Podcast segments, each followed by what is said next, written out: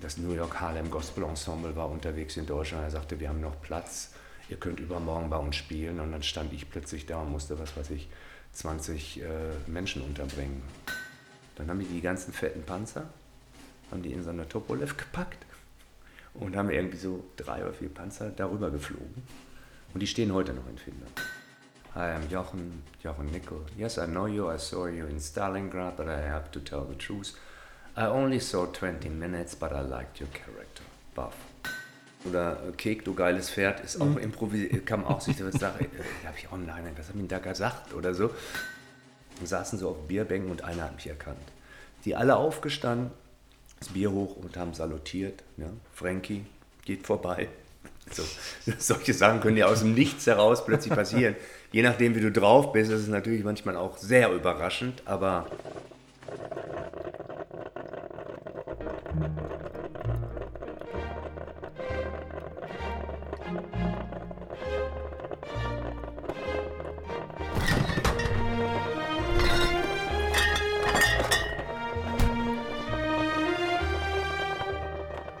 Primka Dialoge, der Podcast aus der Küche.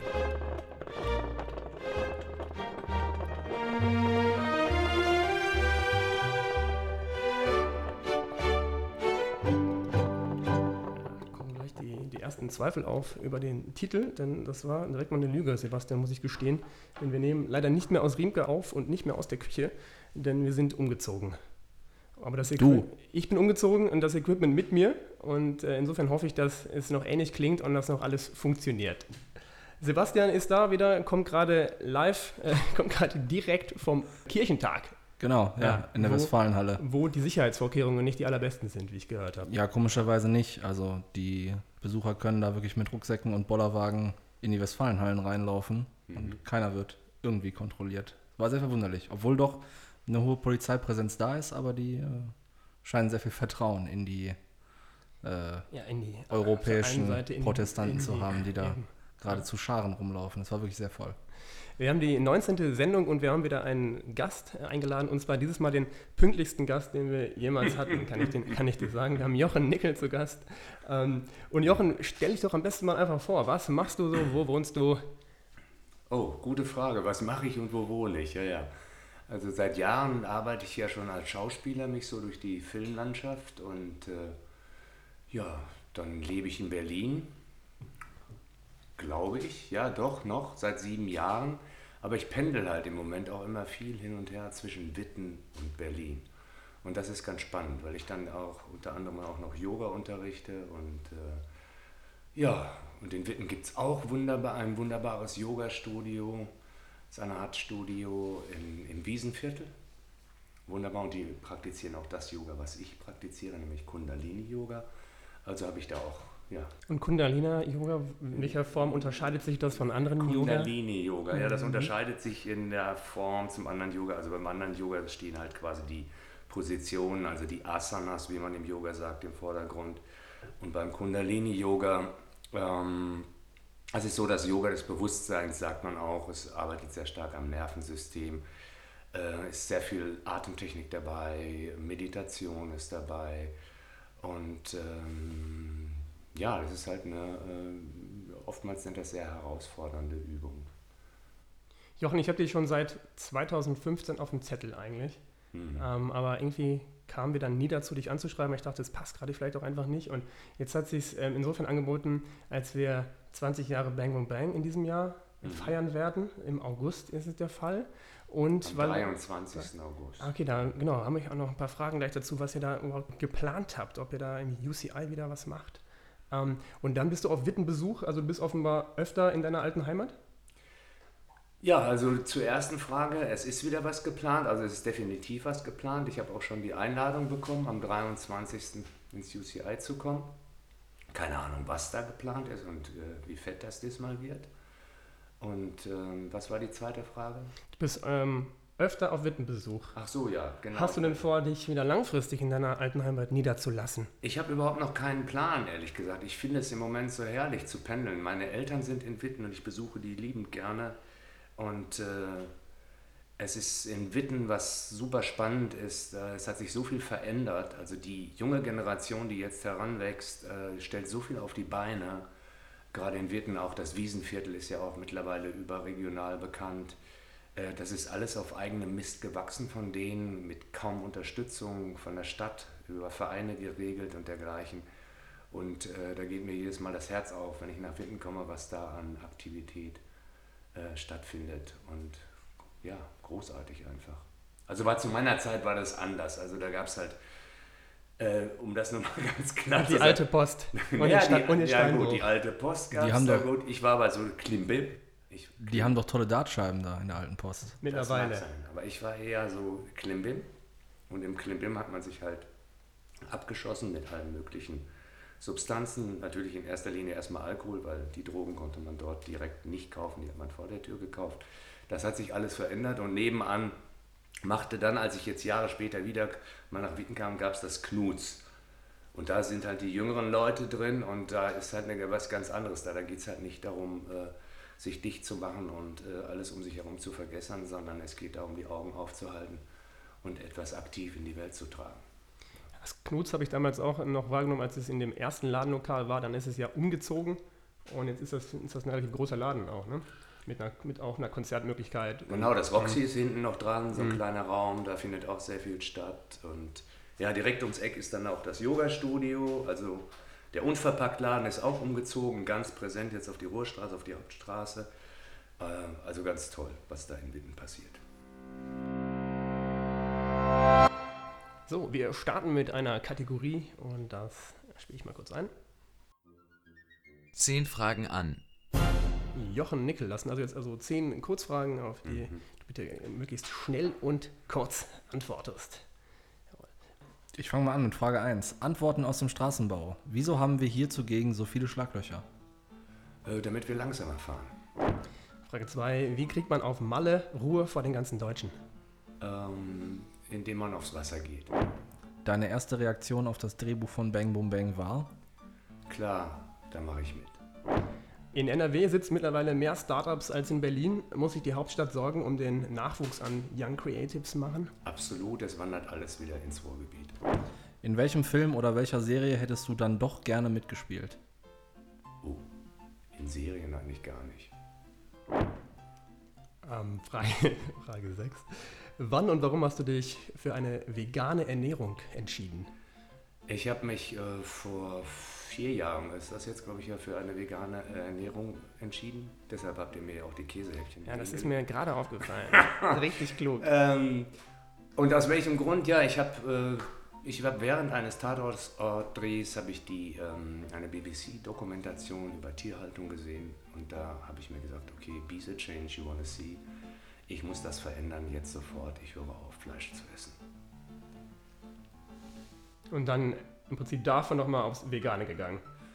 Genau, von da aus bin ich aufs Vegane gegangen, muss aber auch ganz ehrlich sagen, dass ich zwischendurch auch mal den Käse wieder reinlasse und dass ihr mir jetzt nicht irgendwie das Schild an die Stirn genagelt habt, was ich am Anfang gemacht habe.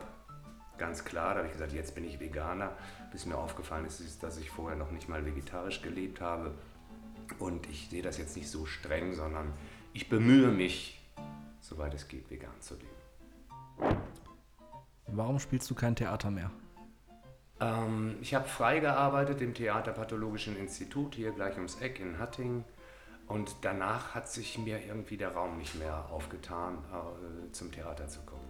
Mir waren diese Theater irgendwie, habe ich mich da nicht wohlgefühlt, weil ich habe da mal reingeschnuppert, aber hat mich nicht angezogen falls du das überhaupt hast. Ähm, was wird dir auf Netflix vorgeschlagen?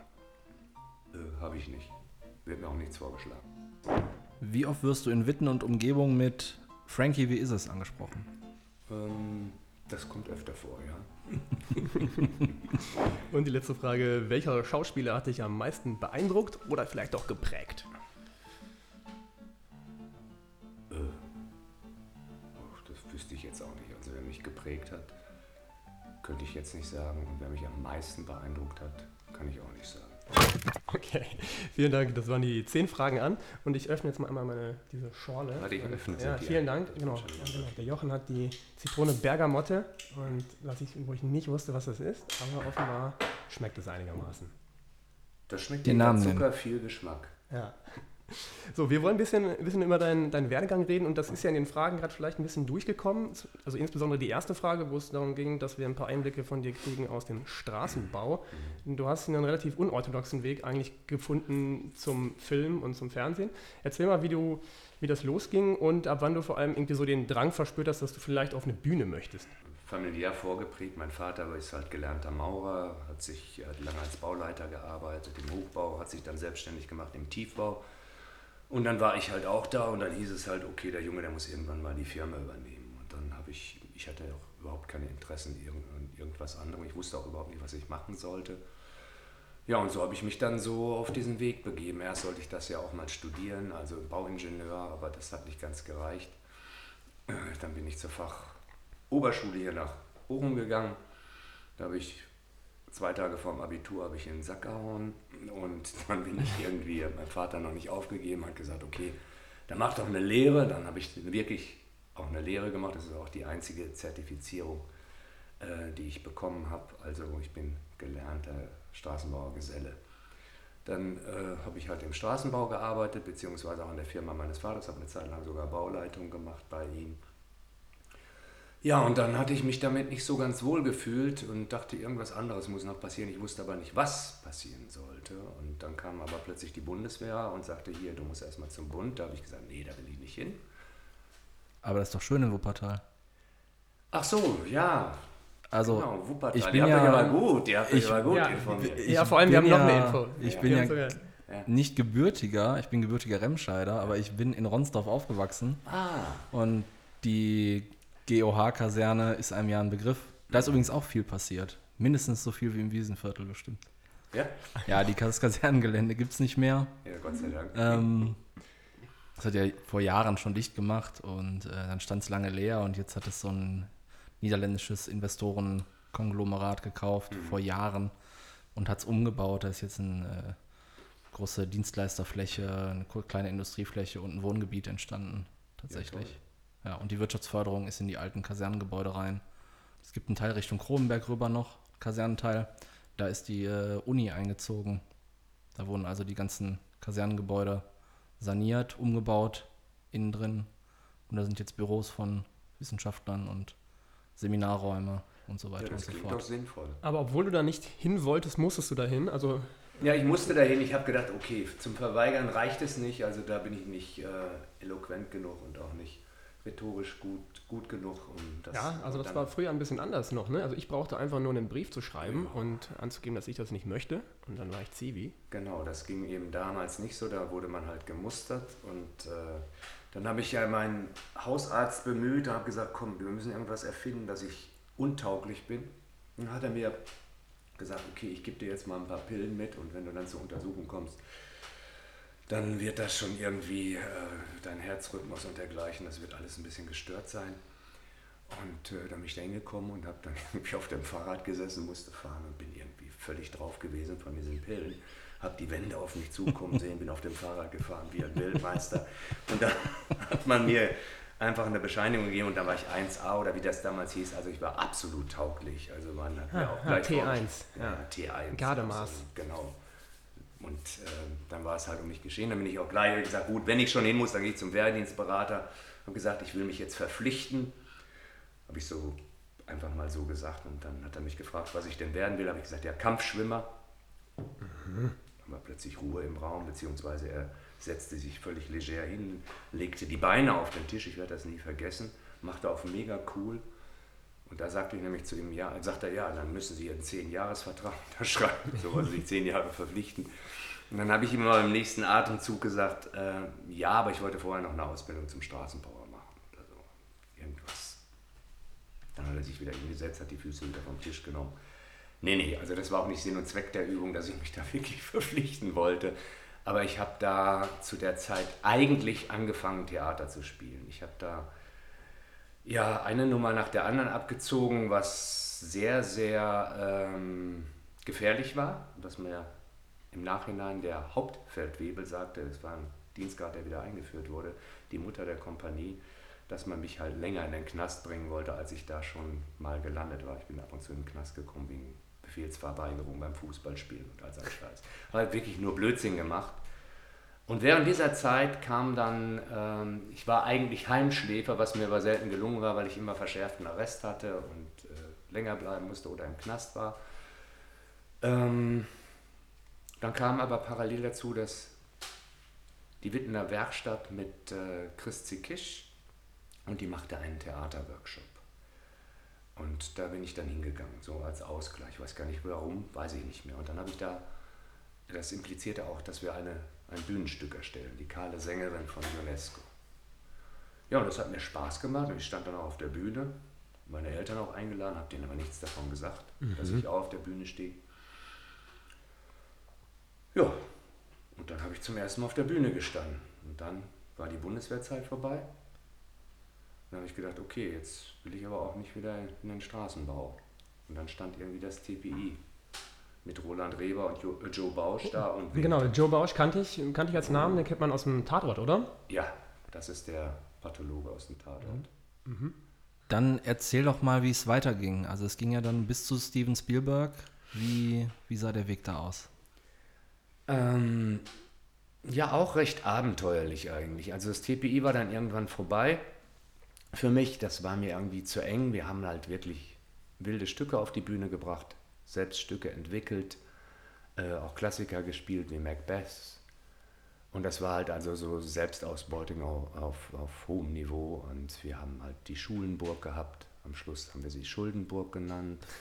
Ähm, wir haben Fremdveranstaltungen gehabt, also wir haben die Bühne selbst gebaut, wir haben Beleuchtung selbst gemacht für unsere Theaterstücke, wie gesagt, äh, Theaterstücke selbst entwickelt. Aber das war dann schon ein Profitheater, es war jetzt, war jetzt kein Laientheater. Nee, nee, das war schon, das war ein freies Theater, es war letztendlich ein freies, äh, professionelles Theater. Wir haben uns halt finanziert auch über Fremdveranstaltungen und eine Gastronomie hatten wir auch und jeder macht halt alles. Wir haben halt dieses Bühnenbild selbst gebaut, die Beleuchtung und äh, wir haben plakatiert abends, wir haben die Gastro gemacht und die Fremdveranstaltungen organisiert. Und das alles mit unserem verrückten Zampano, mit dem Roland Rehmer, der halt immer dann mal kurz, was weiß ich, zwei Tage äh, das New York Harlem Gospel Ensemble war unterwegs in Deutschland. Er sagte, wir haben noch Platz, ihr könnt übermorgen bei uns spielen. Und dann stand ich plötzlich da und musste, was weiß ich, 20 äh, Menschen unterbringen. Von kleinen Kindern bis, bis Erwachsenen, die ich dann irgendwo so verteilen musste. Aber waren die anderen alle quasi professionell ausgebildete Schauspieler und hast du dann irgendwie vielleicht merken können, okay, da fehlt mir was von diesem normalen Nö. Ausbildungsweg oder war das egal? Nee, das war egal. Also Roland war wohl der professionell ausgebildete Schauspieler. Roland war, ähm, hat ja mit Zadek hier auch in Bochum viel gearbeitet und äh, der hat sich davon in diesem Theater gelöst und wir waren eigentlich, letztendlich waren wir, äh, sind alle von allen Seiten dahin gekommen und waren plötzlich Schauspieler. Also so Learning by Doing war das. Ja. Ich kann Käse im Mund. Um nochmal auf den Weg zu. ich nehme eine Olive. Wie, zu, zu, wie ging es dann zu weiter? Schindlers Liste zu kommen? Ach so, ja. Das ist ja, das ging ja bestimmt nicht von heute auf morgen. Nee. Oder hat Steven einfach angerufen und gesagt, hey. Ähm, ich war auch zufällig da. Ach so, ja, die, ja, guck, der Weg ist halt, ist halt jetzt kein kurzer, ne? Das ist halt ein etwas längerer Weg. Jetzt war das Theater, habe ich ja gerade gesagt. Das sind in den 80ern, ne? Jetzt, wo wir genau. gerade sind, oder? Ich glaube so, also das mit Zeiten, da habe ich überhaupt keinen Plan. Also man hat mir jetzt gesagt, wie alt ich geworden bin und jetzt weiß ich, die Zahl habe ich mir jetzt gemerkt. Mhm. Aber ansonsten, wann das war, das, das musste nachlesen, da musste irgendwie. Aber ja gut, dann bin ich, ähm, dann war irgendwann mal Schluss mit dem Theaterpathologischen Institut. Für mich, wir sind ja nach Lünen gegangen. Der Kreisdirektor von UNA damals, Professor Dr. Krabs, hatte uns dahin geholt. Wir hatten das Heinz-Hilper-Theater, ganz prominent in der Stadt. Und dann bin ich irgendwann ausgestiegen, weil es ging irgendwie nicht mehr. Das Theater entwickelte sich für mich zu, das wurde mir zu eng, ganz einfach gesagt. Man könnte auch sagen, na, naja, sektenhaft war ein bisschen, ist ein bisschen übertrieben, aber wir waren schon ziemlich, ziemlich äh, extrem unterwegs. Und dann bin ich von heute auf morgen ausgestiegen und dann bin ich wieder zurück in den Straßenbau. Mhm. Ja. Und dann habe ich angefangen mit der Meisterprüfung. Und die Meisterprüfung, die habe ich dann während der Prüfung aufgegeben. Also habe mein Zeichenbrett, das steht jetzt noch irgendwo in Dortmund. Mein Vater war, äh, sagte, ja, ist ja nicht schlimm, machst du beim nächsten Mal die Meisterprüfung. Ich gesagt, nee, ich mache keine Meisterprüfung mehr. Ich fahre jetzt nach München. Ich will jetzt zum Film. Und das konnte ich, weil der Carsten Lorenz, der damals bei uns Regieassistenz gemacht, heute ist er in Hollywood, hat auch mit Roland Emmerich zusammengearbeitet und dergleichen. Ähm, der machte an der Filmhochschule in München, fing der an zu studieren. So, und dann habe ich gesagt, gut, da war eine Wohngemeinschaft in München, ich fahre auch jetzt nach München. Habe quasi alles hingeschmissen hier in Witten. Mein Vater hat die Welt nicht mehr verstanden. Ich bin dann runter nach München, habe da ein paar Fahrerjobs gemacht und in der WG gewohnt und dann mit den Kurzfilmen erstmal angefangen. Ich habe irgendwie in Erinnerung, dass Ralf Richter auch mal in München war. München war äh, in München war Ralle war zu der Zeit auch in München. Mhm. Ja, auf jeden Fall. Und klar, die waren ja gerade mit dem Boot und München, Bavaria und da war natürlich immer was zu tun. Ne? Da wurde der Fahnder gedreht und alles Mögliche. Ja, und dann bin ich da so hingekommen und äh, ja, dann mit den Filmhochschülern angefangen. So mit dem Jahrgang, der damals aktiv war. Und die, da habe ich in fast ach, in zig Filmen mitgespielt. Das war eine super spannende Zeit auch. Und dann ging es darum, dann war das erste eigentlich Rote Erde. Ist das, ist das auch was von Adolf Winkelmann wieder? So Rote Erde war, oder, war doch diese Ruhrgebietssaga, also die, die mhm. mit Ralle Richter, Claude Oliver Rudolph damals und, und, und. Und dann wurde die zweite Staffel, in der Hauptrolle war der Hansa Cipionka dabei, hat der Hansa äh, die Hauptrolle gespielt und da ging es darum, brauchten natürlich viele Leute aus dem Ruhrgebiet und das war quasi für mich so ein Einstieg, da reinzukommen in diese Filmlandschaft. Ist denn der Ruhrgebietsfilm so ein eigenes Genre eigentlich? Also, also kann man das so sagen? Das also sagen wir mal so, also ich eigentlich könnte das, ich habe das jetzt nicht so, dass es ein eigenes Genre ist, aber es könnte eigentlich ein ganz schönes Genre sein, finde ich. Hauptsächlich, ich weiß nicht, wenn du den Fernseher anmachst und so, wenn ich bei meinen Eltern bin, ich gucke da ja nicht so rein, ich habe keinen zu Hause, aber dann sehe ich eigentlich hauptsächlich so der ganze die ganzen Serien und dann sind hauptsächlich aus dem süddeutschen Raum, oder? Vertue ich mich da? Ja, aber ich meine, es ist ja wahrscheinlich auch so, was so die. Also viel von diesen ja. Serien für ältere Herrschaften kommt ja. aus Süddeutschland. Der, der Bergdoktor. Also, ja, die Schwarzwaldklinik und hier Krieg, Krieg der Liebe. Nee. Sturm, Sturm, Sturm der, der Liebe, genau. Krieg der Liebe wäre auch ein guter Titel. Sturm der Liebe und sowas, das ist, glaube ich, alles da unten, ja. Aber ähm, ich muss sagen, dass so die, dass so die ganzen ähm, Filme wie Nordkurve, also so die Filme von Adolf Winkelmann, sind natürlich leider ein bisschen an mir vorbeigegangen und sind ja. auch gar nicht mehr so präsent im, im Ruhrgebietsgedächtnis, habe ich den Eindruck. Ja, dann können wir das äh, Gedächtnis ja jetzt mal wieder wachrütteln. Ja, muss man mal ich meine, Winkelmann mit, mit damals die Abfahrer, ich meine, da war ich nicht dabei.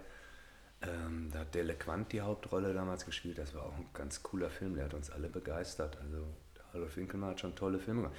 Und da eben Nordkurve ist halt auch ein heißer Film. Ne? Ich meine, ich glaube, Adolf darf seitdem das Fußballstadion nicht mehr betreten, ne? weil der hat ja damals schon die ganzen Machenschaften da, so, die heute ja so transparent sind, dass sie ja schon en vogue sind. Ja.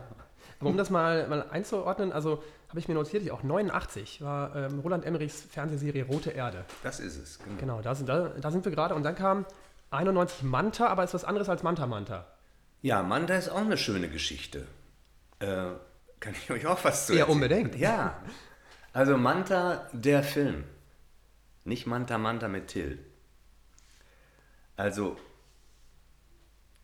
wir war, ich war an der Filmhochschule und wir machten einen Abschlussfilm.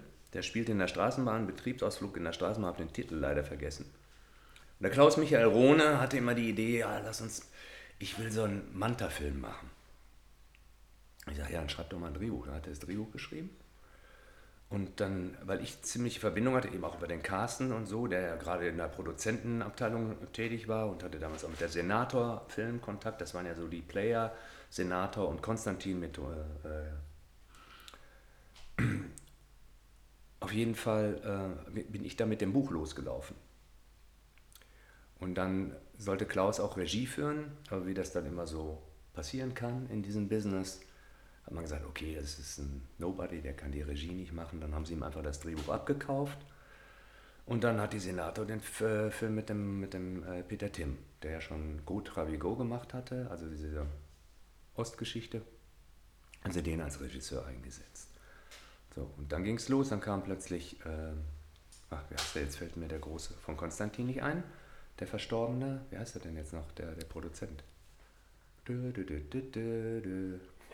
Ich werde wahrscheinlich, aber, ich, aber den Namen kenne ich wahrscheinlich, Den wenn ich ihn Namen- höre, ja, oder? Ja, ja, ja, den ist es so, du, dass man ja, den ja. Namen Klaus Eichinger. Klaus Eichinger. Klaus Mhm. Eichinger, Ja. genau. Der kriegte auch spitz, was, äh, was spitz davon oder hatte vielleicht parallel die Idee und dann gab es ja diesen Wettkampf zwischen diesen beiden Filmen. Wer bringt den ersten Manta-Film? Wer bringt den ersten Manta-Film raus? Und Manta war früher auch, auch ziemlich präsent. Ne? Heute wird wahrscheinlich ein 18-Jähriger jetzt gar nicht mehr wissen, was, was mit Manta-Fahrern und Manta-Witzen und so auf sich hat. Ne? Genau. Der Manta zeichnete sich dadurch aus mit dem Fuchsschwanz halt an der Antenne und dergleichen. Also eine totale Harrow-Schleuder. Und ähm, Mein Vater hatte auch einen. hey, Einen roten mit schwarzer Motorhaube. Und es gibt ein Dia davon. Aber nur ein Dia. ja. Das heißt, den Wagen gibt es aber nicht mehr. Oder? Nein, den gibt es ja. schon lange nicht mehr. Ja, guck mal. Ja, und dann habt ihr euch also richtig beeilen müssen mit den Dreharbeiten, oder wie? Ja, das war, das habe ich auch mal während der Dreharbeiten mitgekriegt, also dass da noch der zweite Film zugange ist. Und dann gab es eben eine Wette zwischen, zwischen den beiden Produzenten.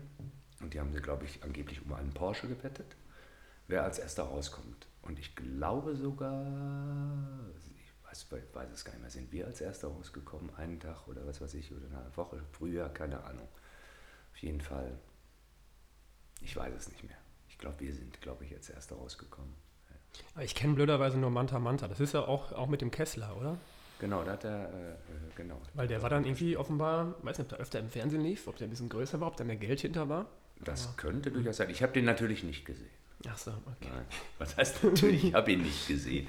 Aber Manta, ich würde mal sagen, Manta, der Film ist äh, sehr wahrscheinlich trashiger. Okay.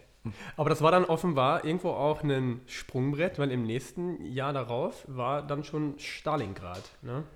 Um mal was ganz anderes, ein ganz anderes Genre zu bedienen. Genau, dann kam irgendwann, äh, genau, ich war ja noch in München und äh, dann hieß es eben, Filzmeier macht Stalingrad. Und dann wusste man natürlich, okay, da werden natürlich viele gebraucht äh, bei so einem Film. Und äh, Große Deutsche. Ja, genau. Große Deutsche, blauäugig. Und äh, ja, und dann war eben Filzmeier da. Filzmeier auch ein unglaublicher, unglaublicher Typ. Also so ein bayerisches Urgestein. Ich habe immer gedacht, der ist als Kind in den Zaubertrank gefallen. Unverwüstlich, unkaputtbar. Und hatte seine ganz eigene Art auch zu besetzen und dergleichen. Er kam dann hin, ich weiß nicht, ich war mit Dominik Horwitz da, hatte eingeladen zu Bavaria. Und sagte, ja, kommt mal mit in den Fundus. Ich sage, ja, wie ein Fundus? Ja, zieht mal die Klamotten an, die Uniform an, Uniform angezogen. Er sagte, das passt. Ja, sieht gut aus. Du spielst den und du spielst den anderen. Eine SS-Uniform anzuziehen ist ein komisches Gefühl, kann ich mir vorstellen. Nee, Nein? Ist Nee, das, ist das einfach du, eine Rolle? Das ist einfach eine Rolle dann Rolle, und du. hm. Es ist einfach eine Rolle und äh, insofern war das für mich überhaupt kein Thema. Und äh, ich guckte Dominik an, er guckte mich an. Äh, ich spiele den Rolle und ich weiß, seinen, seine Rolle weiß ich jetzt gar nicht mehr. Dann sagte ich, okay, er hatte noch das Buch noch gar nicht, äh, die Bücher noch gar nicht bekommen, das wurde nochmal überarbeitet. Und dann lese ich irgendwie und denke, wow, das ist ja eine von den drei Hauptrollen, von den, von den vier Hauptrollen, die es waren. Ähm, Und dann dauerte es erstmal. Dann saß ich da mit diesem Buch, mit diesem Versprechen. Was heißt Versprechen? Also Filzmeier sagt das in einem Satz. Ja, sieht gut aus, du spielst den und du spielst den. Den Vertrag gab es nicht. Vertrag gab es nicht. Genau. Und dann ging die Zeit ins Land. Zwei Wochen, drei Wochen, vier Wochen, sechs Wochen. Ich bin so unruhig geworden. Wie bereitet man sich denn dann vor auf so eine Rolle? Gibt es da einen Also klassischen Ablauf, den man lernt oder muss man sich seine eigene Routine schaffen? Also Versucht man Mann, nur wie diesen. bereitet man sich vor? Wie bereitest du dich vor? Ist schwierig zu beantworten, weil, also ich glaube, dass, äh, nein, ich weiß, aber es gibt halt unterschiedliche Herangehensweisen. Es gibt äh, natürlich auch die, auch die verschiedenen Schauspielschulen, also die von den Schauspielschulen kamen, sind ja auch in ganz unterschiedlichen äh, Schulen gewesen und die haben ganz unterschiedliche Schwerpunkte gelegt. Die einen mehr auf die Politik, die anderen mehr auf die Psychologie, wie auch immer. Und äh, meine Vorbereitung war letztendlich, ähm, ja, ich habe das einfach immer nur so mit mir getragen und geguckt, was da in mir resoniert, was kann ich von mir in diese Rolle reintragen und ja, so ist das, so ist eigentlich so meine individuelle Vorbereitung, würde ich mal sagen. Die eigenen Erfahrungen von der Bundeswehr in Wuppertal-Ronsdorf hoffentlich nicht, oder? Oder war das? Nee, die hatten da keinen Platz. okay, aber dann kam irgendwann die Antwort, der Anruf wahrscheinlich. Ja, dann kam der Anruf, ja, wir fangen dann und dann an. In? Also wo wurde gedreht? Es wurde gedreht in Prag, um Prag herum. Und dann sollte es noch weiter in der äh, Tschechei gedreht werden. Da hatten wir aber keinen Schnee und mussten für die Panzerschlacht mussten wir nach Finnland ausweichen. Dann haben die die ganzen fetten Panzer, haben die in so eine Topolev gepackt und haben irgendwie so drei oder vier Panzer darüber geflogen. Und die stehen heute noch in Finnland, die Panzer. Aha, die Requisite. Ja, weil der Abtransport wäre teurer gewesen, als sie da zu lassen.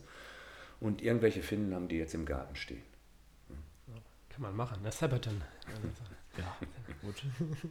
Und ähm, jetzt überlege ich gerade, ob wirklich, muss ich mir mal einen schlauen Zettel gucken, ob dann darauf im Jahr wirklich dann schon der, der besagte Steven Spielberg, beziehungsweise das Management oder das Casting angerufen hat. Mm. Nee, danach kam erstmal noch die Nordkurve natürlich, oder im, oder im selben Jahr hat man dann wirklich dann in, dann in einem Jahr erstmal kurz ähm, Stalingrad, Nordkurve und dann schon quasi den Anruf zu Schindlers Liste. Moment, dann kam ja noch Roland Emmerich mit Moon 44. Den habe ich gar nicht hier stehen. Den okay. hast du gar nicht hier nee. stehen. Ja. Roland Emmerich hat seinen letzten Film in Stuttgart gedreht, Moon 44. Ein Science-Fiction-Film. Da habe ich auch noch mitgespielt. Und dann kam irgendwie, glaube ich, fast parallel Steven Spielberg auf den Plan. Und das war irgendwie, ja, auch das ging eigentlich auch so ruckzuck. Also ja, Steven Spielberg würde mich gerne für die Rolle Kunde haben und äh, fertig. Ja, ich sage, hm, was Drehbuch und so. Da wurden die Drehbücher auch noch nicht so nur so auszugsweise erstmal rüber, äh, rübergeschoben. Da habe ich gesagt, okay, ja, Steven Spielberg, äh, ja, das klingt doch noch was. Das klingt doch noch was, den kenne ich doch. Und ähm, da wollte ich natürlich dabei sein. Habe dann meiner Agentur auch gesagt, ja klar, lass uns das machen. Ist es dann so, dass quasi das Casting dann oder, oder, oder dass die Caster schauen, okay, da ist einer, der kommt in Frage, oder hat er wirklich dann explizit einen Film gesehen und hat gesagt, ja, Nickel, der, den habe ich da für die Rolle irgendwie in meinen, oder vor den Augen schon? Die Caster haben, äh, das war ja glaube ich sogar bei Österreich, ich glaube Fleischhacker hat das gecastet damals und äh, der schickt natürlich irgendwelche Vorschläge. Und um die Frage zu beantworten, springe ich einfach mal schon ins Geschehen, weil der erste Tag, als wir da standen, also wir waren in einer Reihe, alle Schauspieler, die mitmachten, gerade eben auch die Deutschen. Steven Spielberg ging herum und hat jedem die Hand gegeben. Hi, I'm Steven. Und als er zu mir kam, Hi, I'm Jochen, Jochen Nickel. Yes, I know you. I saw you in Stalingrad, but I have to tell the truth. I only saw 20 minutes, but I liked your character. Mhm. Und da war ich natürlich buff, baff. Ja. Also er hat mich erkannt, er hat wirklich Stalingrad äh, 20 Minuten geguckt und ähm, dachte ich nur, wow. Und das kann man einfach auch nur sagen und das ist eigentlich für mich auch eine der, mit einer der schönsten Erfahrungen gewesen, weil man mit dem Mann eben wirklich auf Augenhöhe gearbeitet hat. Man hat von vornherein einfach sofort Vorschläge gemacht, er hat proben lassen und dann kam von mir ein Vorschlag oder so, sagt er, lass uns das auch proben und wenn es besser war, sagt er Danke. Am Schluss der ganzen Veranstaltung war ein riesen, riesen Tovabo, weil gerade schwierige Szenen mit sehr viel äh, Special Effects zu drehen waren. Und ich war schon in meinem Trailer und war eigentlich ganz glücklich und zufrieden nach 14 Drehtagen, die natürlich sehr aufwühlend waren. Auf, auch, es war schon sehr, sehr anstrengend, aber auch eine wunderbare und tolle Erfahrung. Ähm, bin ich dann zu meinem Trailer und dann kam plötzlich der Regieassistent und sagte, ich sollte nochmal zurückkommen. Ich sage, ah, muss noch was gedreht werden? Naja, kommen wir jetzt mal zum Set. Ja, hat Steven mal den Dreh kurz unterbrochen, weil er sagte, ich habe dich äh, gar nicht gesehen, dass du äh, schon fertig bist heute, äh, dass das dein letzter Drehtag ist und äh, ich wollte mich doch noch von dir verabschieden und mich bedanken. Ein irres Tovabo drumherum. hat sich absolut die Zeit genommen, einfach nochmal Danke zu sagen und hat gesagt, du bist ein toller Schauspieler. Und ich habe zu ihm gesagt, du bist ein toller Regisseur. Also wirklich so auf Augenhöhe. Und dann bin ich wieder zu meinem Trailer und war wirklich überglücklich mit ein paar Freudentränen in den Augen. Und äh, es war einfach eine tolle Arbeit mit dem. Und so ein Ben Kingsley war da auch noch in dem Film und Liam Neeson, waren, waren die da schon so die Stars des Films und hatten dann irgendwie auch einen größeren Trailer? Kann man sich was von denen abschauen? Das sind jetzt so diese ja, Vorstellungen, die man so als Externer hat. Also die waren ja eigentlich, die sind eigentlich über, über Schindlers List so, äh, also Ben Kinsley sowieso, das war ja eigentlich der, sagen wir mal, Ben Kinsley war ja schon der bekannteste, aber Liam Neeson noch nicht, meine ich. Mhm. Und Ray Fiennes sowieso nicht, der Goethe gespielt hat. Mhm. Der ist ja auch danach abgegangen. Also mit dem habe ich oft rumgehangen, mit dem um, waren viel unterwegs abends und äh, Liam Neeson hat sich immer sehr zurückgezogen, der war immer auf seinem Hotelzimmer. Ja, Ben Kingsley, der war, hatte auch eher zurückgezogen äh, gelebt in der Zeit. Aber ansonsten alle anderen Darsteller, es waren ja irre viele Darsteller und die Sets, die waren, waren so riesengroß. Ja. Und das war schon auch krass zwischendurch. Also gerade auch bei der Räumung des Ghettos, also da mittendrin zu sein und plötzlich das Ende vom Set nicht mehr zu sehen und plötzlich so ein Ups zu kriegen, ja, was wäre jetzt eigentlich los, wenn das Realität ist? Was würdest du machen? Wie würdest du dich entscheiden? Und da ist mir ganz übel geworden. Ne? Also ich muss gestehen, ich konnte den Film auch nicht zu Ende gucken. Ja. Den fand ich, glaube ich, nach 60 Minuten so, also so, weiß ich nicht. Ich bin eh ganz schlecht darin, sowas zu gucken, was mhm. einen emotional so stark berührt. Das ging nicht. Ich habe ihn auch nur einmal gesehen in Frankfurt bei der Premiere hier in Deutschland. Aber das war im Grunde aber dann schon, schon so die einzig wirklich große Hollywood-Produktion. Warst du traurig, dass es danach nicht irgendwie so dann so eine ähm, ja, Karriere jetzt gab wie von Till Schweiger oder ähnliches, wobei er ja eigentlich immer so den Bösewicht auch gegeben hat, gerne mal? Ach, war, kann ich so gar nicht sagen. Also ich bin mit der Entwicklung eigentlich sehr zufrieden gewesen und wie wir ja jetzt auch festgestellt haben, war das ja alles ziemlich komprimiert am mhm. Anfang auch. Und äh, ich habe da nie so drüber nachgedacht. Ich habe mich immer gefreut, wenn was kam, wenn was Gutes kam und äh, habe da Spaß dran gehabt und äh, ich habe mir über Karriere so eigentlich keinen Gedanken gemacht. Also da jetzt auch noch unbedingt Schritte zu gehen, wenn ich das mache, dann passiert das. Mhm. Oder ich gehe jetzt mal nach Hollywood und äh, probiere mich da aus. Das hatte ich sowieso nicht vor, weil ich das von vielen Kollegen gesehen habe, die, die sich da irgendwie probiert haben.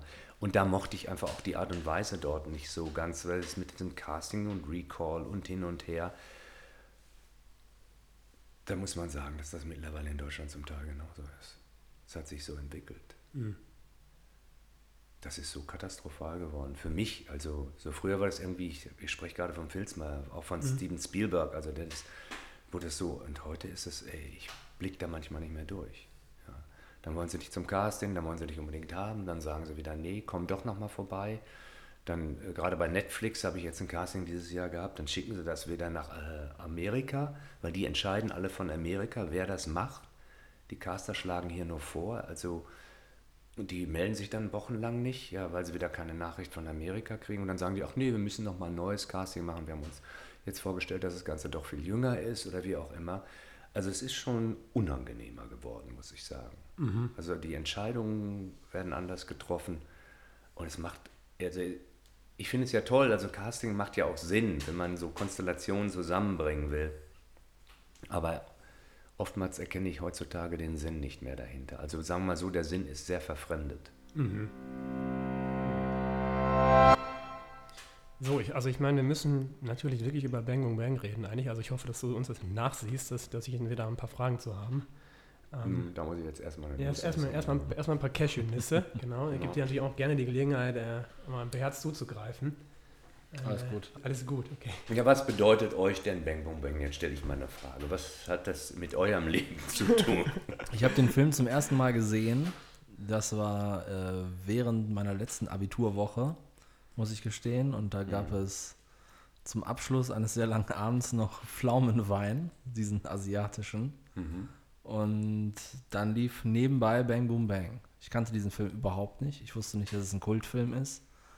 Ähm, ist mir dann auch nicht besonders im Gedächtnis geblieben, dieser Film. Und dann bin ich ja nach Bochum gezogen, 2013 im August. und habe dann gemerkt, dass das doch bei meinen Nachbarn, die alle aus Witten kamen zu der Zeit, also Marius und ich waren erst Nachbarn und dann Mitbewohner, dass dieser Film irgendwie äh, was Besonderes zu sein scheint und habe dann auch erfahren, dass er seit x Jahren hier im UCI-Kino jeden Freitag läuft. Immer zur selben Uhrzeit und dass da Leute drin sitzen und den ganzen Film mitsprechen.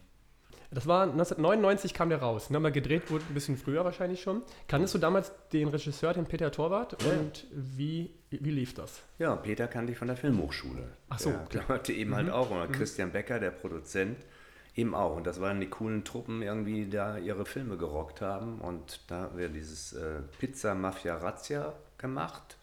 Das war ein Kurzfilm von Peter, da war ich schon dabei. Ralle war auch dabei.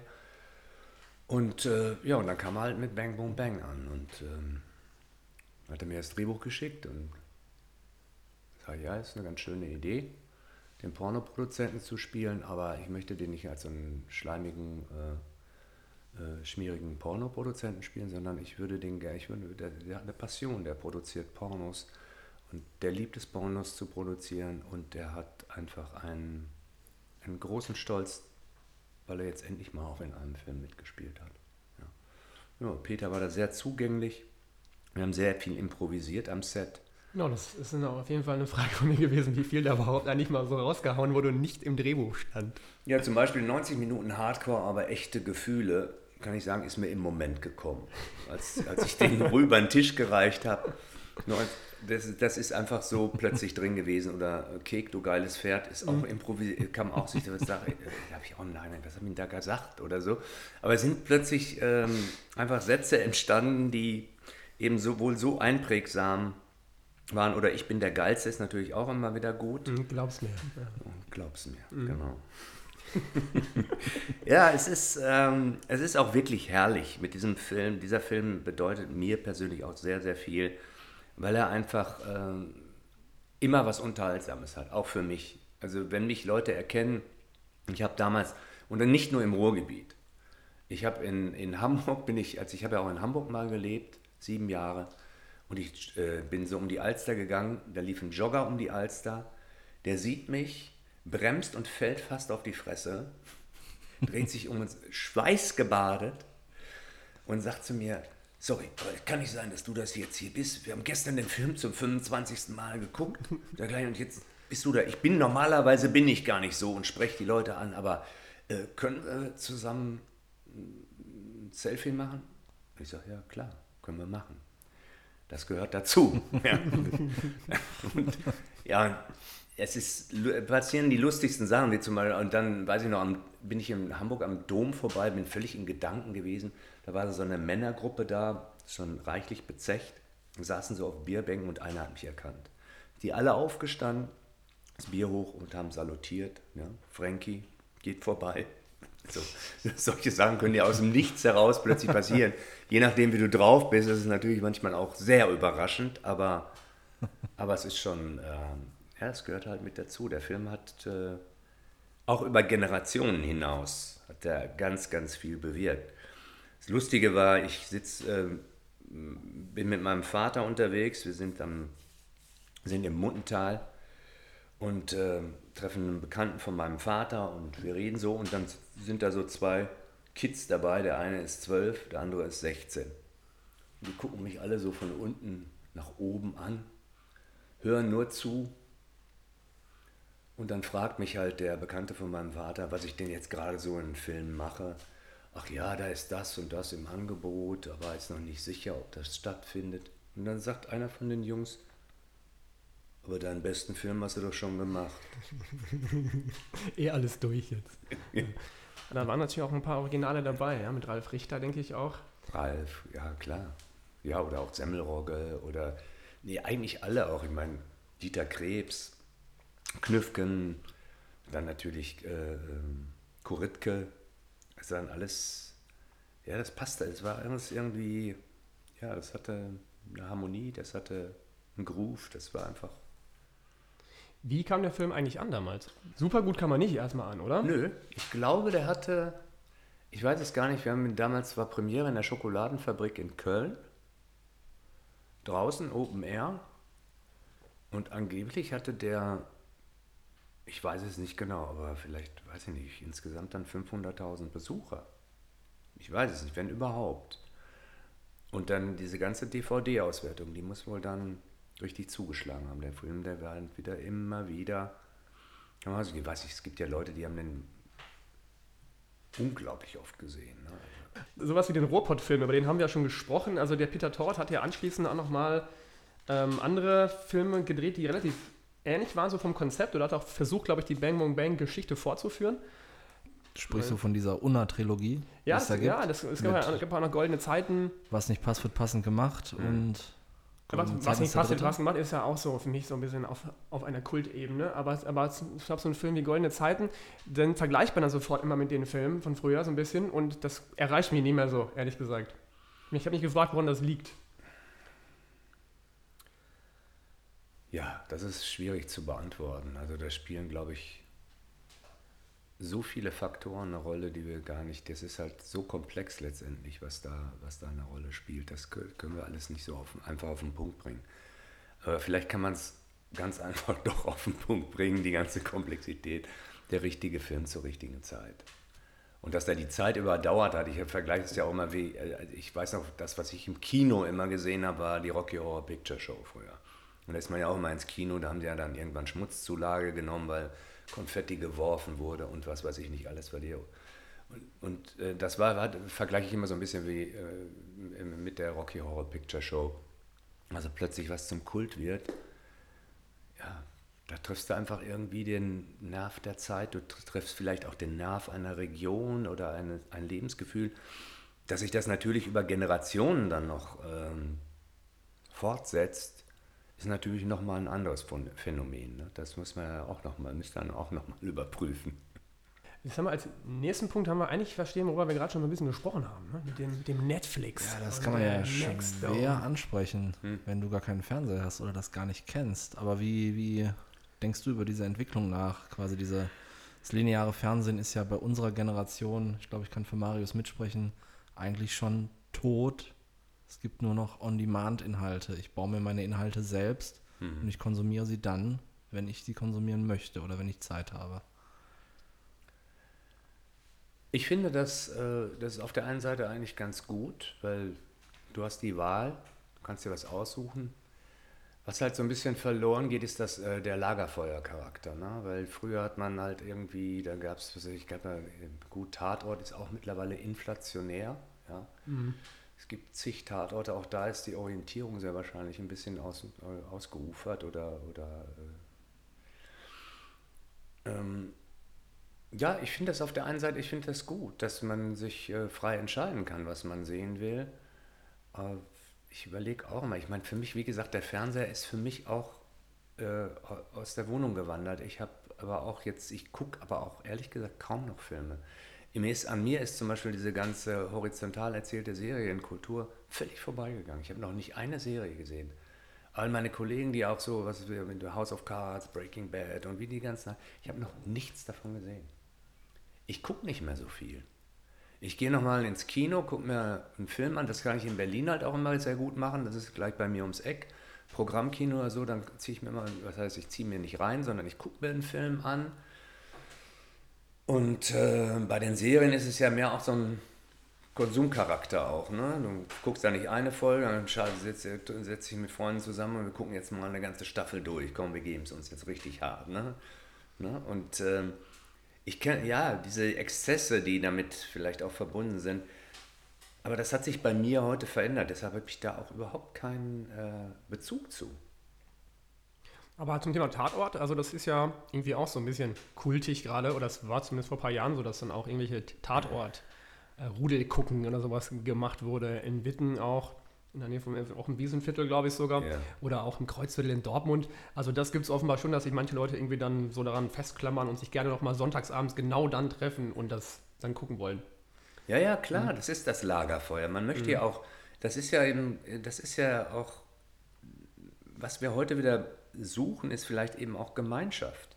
Ja, irgendwelche Dinge, die uns gemeinsam verbinden. Und das war früher über den Fernseher einfacher. Dann gab es dann irgendwann Wetten das wieder. Da musste ja auch jeder gucken, damit am nächsten Tag mhm. im Büro oder an der mhm. Baustelle darüber geredet werden konnte. Und heute kann keiner mehr, äh, kann, kann man nur fragen, sag mal, hast du die Staffel gesehen? Hast du die Serie gesehen? Welche Serie guckst du? Nee, ich guck das, ich guck das, äh, der andere guckt das. Ja. Nee, aber du musst mal das gucken. Ähm, das ist so, ähm, deshalb glaube ich, ich persönlich suche halt da die Gemeinschaft an ganz anderen Stellen heute. Und äh, das ist eher, eher auch eben übers Yoga, ich gehe auch kaum auf Konzerte, ich kann mich nicht mehr hinsetzen und konsumieren, gucken, lass die Leute da oben für mich zappeln und was machen, sondern ich bin gerne mit Menschen zusammen, die gemeinschaftlich was machen. Das heißt, wenn ich zum Beispiel im Yoga bin, gerade beim Kundalini-Yoga oder jetzt eben mal den Bitten, wir haben auch nochmal einen, einen Kirtan-Abend gemacht, das heißt, dann wird gemeinsam gechantet, dann spielen ein paar Leute Instrumente, ein bisschen Rhythmus und dann chantet man gemeinsam. Also das sind so Erlebnisse, die mich heute total berühren und die, ähm, die mir auch was bringen. In Berlin habe ich so viele Möglichkeiten. Ich bin halt, äh, ich tanze halt sehr viel. Also ich mache so Ecstatic Dance, äh, äh, Contact Impro, Gaga Dance. Und das kannst du in Berlin halt jeden Tag irgendwas machen. Und da bist du eigentlich auch immer mit Menschen, auch in Berührung, gerade beim Contact Dance. Du kommst halt in Berührung, bist mit Menschen zusammen. Und äh, da hat der Fernseher oder der Film für mich keinen Platz mehr, sondern das ist so ein direkter Austausch. Du bist auch im, Kontakt mit Menschen. Und die ganzen Gruppenkulturen, die jetzt auch wieder aufblühen, es gibt halt Männerkreise, auch in Berlin, das wird sich im Ruhrgebiet jetzt auch weiter fortsetzen, die sich eben nicht nur treffen, um Bier zu saufen und über Fußball, Ficken und Frauen zu reden, sondern die einfach auch gemeinsam sich wieder mal zusammensetzen und überlegen, was können wir in die Welt reinbringen, was können wir in die Welt reintragen, was können wir verändern, was können wir tun. Und das sind so Dinge, die mich heute äh, am meisten berühren und auch am meisten beschäftigen. Also wir beide können leider nur eine Rumba bieten und Cha-Cha-Cha und jetzt auch ein Tango. Äh, Tango, ja. langsamer Walzer, hast du vergessen? Die, die, die ersten Single Step Jive oder Single Ja, das ist ja noch gar nichts für mich. Ja, Tanzschule Feldmann, ja, Sie, äh, äh Feldmann, Hartmann und natürlich Borg früher, Mandy genau. Borg. Ja. ja hier unten, hier unten ist doch Bobby Linden. Bobby Linden, aber wir sind jetzt, äh, haben uns das einmal jetzt mal angesehen. Ja. Nee, aber, das, aber, das, könnte vielleicht der erste Schritt sein. Das ist, nee, das ist genau der falsche Schritt. Ah, ey, guck mal, ich war guck mal, aber also, auch schon beim Yoga und ich muss sagen, Yoga so, hat mir sehr gut gefallen. Habe ich noch nie ausprobiert. Wirklich. Also, das war klassisches Yoga, glaube ich. Also, der Hund und Krieger 2 und so ja, ja. und hin und her. Haben wir auch im Kundalini-Yoga. Es ähm, basiert ja alles auf harter Yoga letztendlich. Auf, auf dem, das ist ja so das mm, grundsätzliche ja. Yoga. Das ist aber mal was ganz anderes. Das ist super anstrengend gewesen und aber sehr wie soll ich das sagen? Nicht entspannt, weil das doch zu anstrengend war. Aber hinterher fühlte man sich sehr so. Ja, du, du mach, gut. Ich sag einfach gut. Ich finde jetzt gerade kein Adjektiv dafür. Ja, du machst einfach gut gefühlt. Ja, du machst halt so deine eigenen Erfahrungen. Im Yoga ist halt was anderes als, als, als ein Sport. Yoga ist kein Sport, sondern da geht's, äh, da musst du musst erstmal deinen Kopf auch zurechtrücken, da musst du den Schalter mal umlegen und sagen, okay, hier geht es halt nicht um Wettbewerb. Das war für mich am Anfang sau schwer. Ich meine, ich habe immer die jungen Typen neben mir gehabt, dann wollte ich erstmal zeigen, was ich alles kann. Ich habe mich dabei fürchterlich verletzt jedes Mal. Und ich irgendwann mal geschnallt habe und gesagt, äh, sagte mir mein Lehrer, das ist nicht Yoga, mein Lieber. Hier geht es nicht darum, höher, schneller, weiter, sondern hier geht es darum, mal bei dir anzukommen und das zu akzeptieren, was mit deinem Körper möglich ist.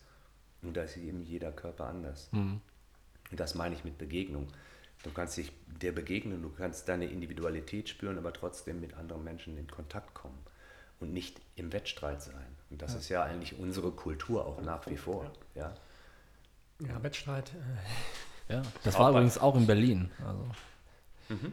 Das war Yoga Lila, Prenzlauer Berg irgendwo. Ja, kenne ich. Ja, das ja. war eh so der Punkt jetzt auch. Wir wollten, wir wollten eigentlich so ein bisschen über deine Wahlheimaten reden, und, aber hast ja auch schon einiges erzählt über Berlin und, und auch über Hamburg, dass du in Hamburg gelebt hast. Und dann gab es auch noch so einen Mallorca-Exkurs. Ähm, ich ja. frage mich immer, immer, wie das, wie das äh, so ist mit der deutschen ähm, ja, Diaspora auf Mallorca, ob man, ob man dann denkt, oh Gott, nicht wieder der Jan Ulrich beim Brötchen holen. Oder, äh. also, es ist jetzt auch schon wieder ein bisschen näher, das sind jetzt schon sieben Jahre. Ich war elf Jahre auf Mallorca. Ja. Und ich habe quasi diesen. Das ist interessant, ich habe ja in der Innenstadt gewohnt, in Palma. Und Palma war ja überhaupt, das war ja eine, eine, eine schlafende Schönheit letztendlich. Und äh, ich weiß nicht, vor wie vielen Jahren das war. Ich, als ich kam, das war, jetzt haben wir sehen, vor 20 Jahren oder so ungefähr, hat die Stadt ausgerufen, dass alle irgendwie die Häuser sanieren müssen. Und äh, weil viele Besitzer waren irgendwo verstreut in Venezuela und was weiß ich wo und dann plötzlich äh, hatten die Auflagen, sonst wären sie quasi sogar enteignet worden oder so. Und seitdem zog sich dann alles erstmal nach Palma. Und so habe ich eigentlich mitgekriegt, wie das so langsam immer attraktiver wurde, auch für die Touristen, die ja sonst eigentlich immer so in diesen Hochburgen waren, äh, die deutsche Fraktion in Arenal, die Engländer in Mangaluf. Das ist ja alles, das sind ja immer so Enklaven. Und Palma an sich wuchs immer, wurde immer schöner eigentlich und mittlerweile, ich war jetzt lange nicht da, sind natürlich alle großen Marken da und das ist halt so ein, so ein, so ein Treffpunkt. Keine Ahnung, wer da jetzt alles in der Stadt auch jetzt schon wohnt, das weiß ich nicht. Aber ich habe halt äh, kaum Bekannte getroffen, also in der Zeit, als ich da war.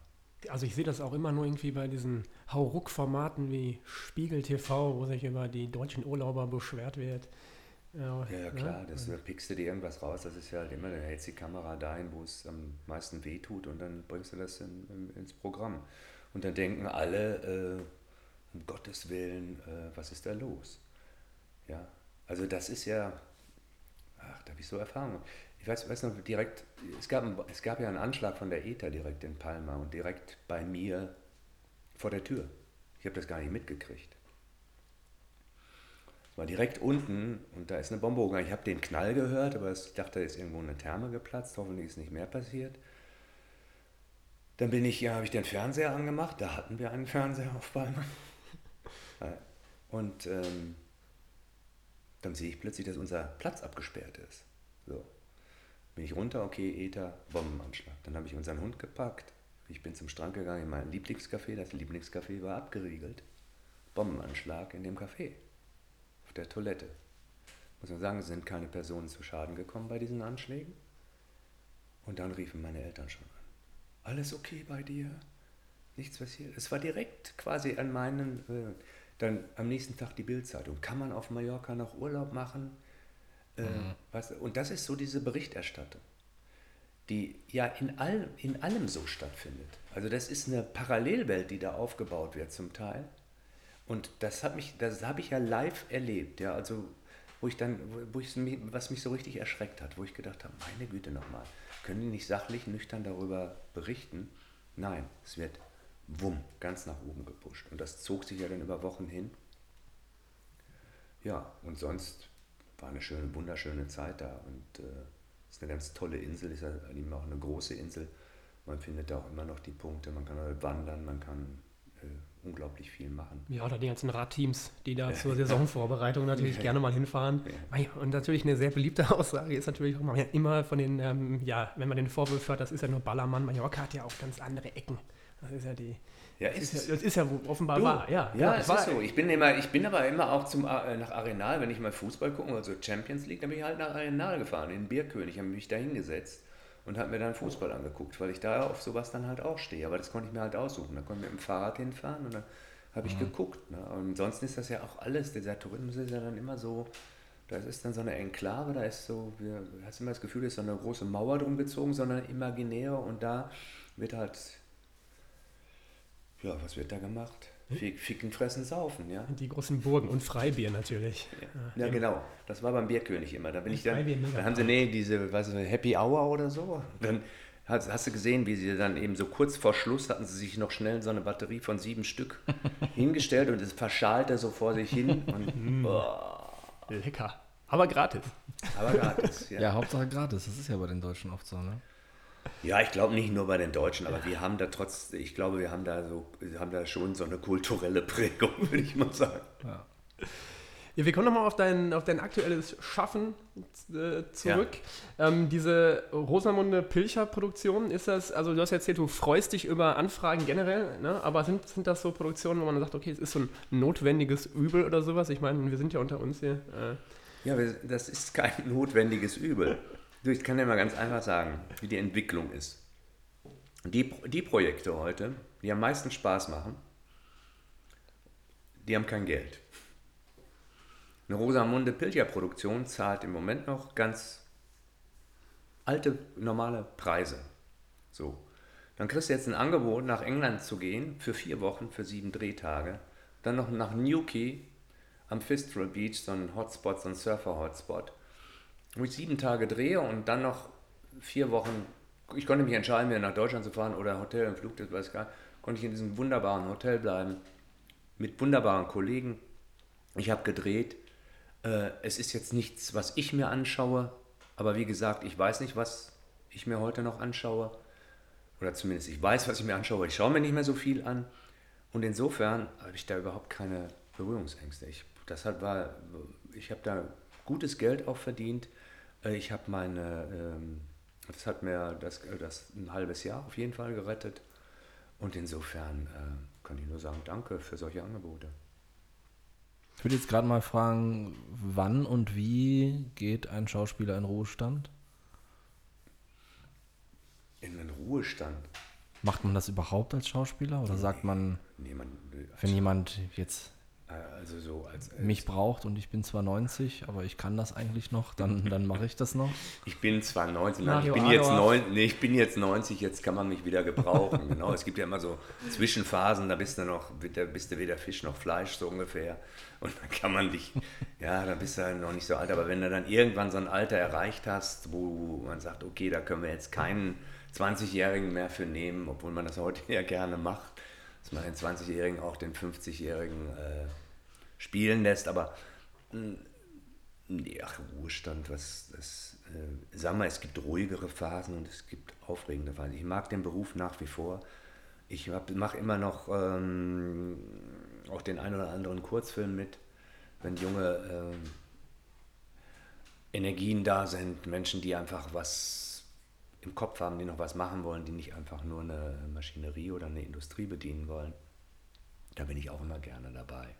Allerdings auch nicht mehr für, äh, für, für ein Catering oder so, sondern will ich zumindest auch eine Aufwandsentschädigung haben, die, die, äh, wo ich bald auch mit ein bisschen Geld nach Hause gehe. Nee, das ist so, nee, Ruhestand. Der kommt dann irgendwann von alleine oder auch nicht. Ja, ich hoffe, dass du mit dem Catering hier einverstanden warst, mit dem reduzierten. Das Catering war Ja, hervorragend. ja, ich habe genau. Oliven gehabt, ich habe Cashewkerne gehabt. Ähm, ich freue mich wahnsinnig, dass du hier warst, weil, wie Ja. gesagt, wir hatten dich Ewigkeiten auf der Liste und ähm, ja, sehr, sehr vielen Dank. Das ist kein Deutsch. Vielen, vielen Dank fürs Kommen. Ähm, und ich glaube, das waren jetzt knapp, was, was haben wir? 68 Minuten Podcast und echte Gefühle, oder? Würde ich Ja. sagen an dieser Stelle. Vielen Dank. Ja. Vielen Dank. Und ihr seid die Geilsten.